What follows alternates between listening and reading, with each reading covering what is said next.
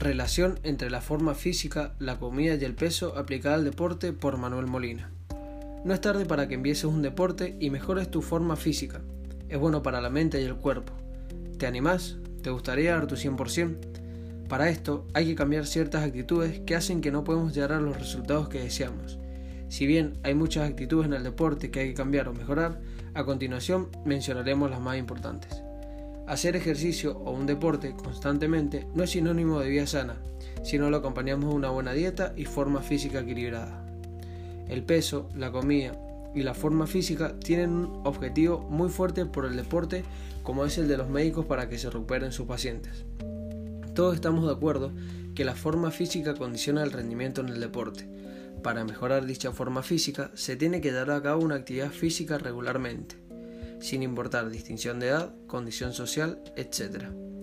Esto nos beneficia en obtener una buena salud, lograr cambiar nuestra actitud y responsabilidad.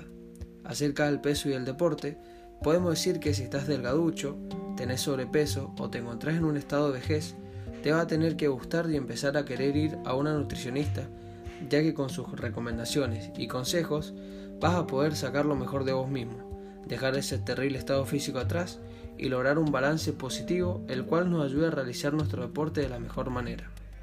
¿Se puede empezar en la comida como un factor positivo para el rendimiento en el deporte? La comida es importante en relación al deporte porque además de mejorar tu rendimiento personal en el mismo, va a mejorar tu calidad de vida. Lo más importante es lograr hacer que estas tres características logren relacionarse de la mejor manera posible y así lograr el máximo rendimiento en el deporte que uno realice.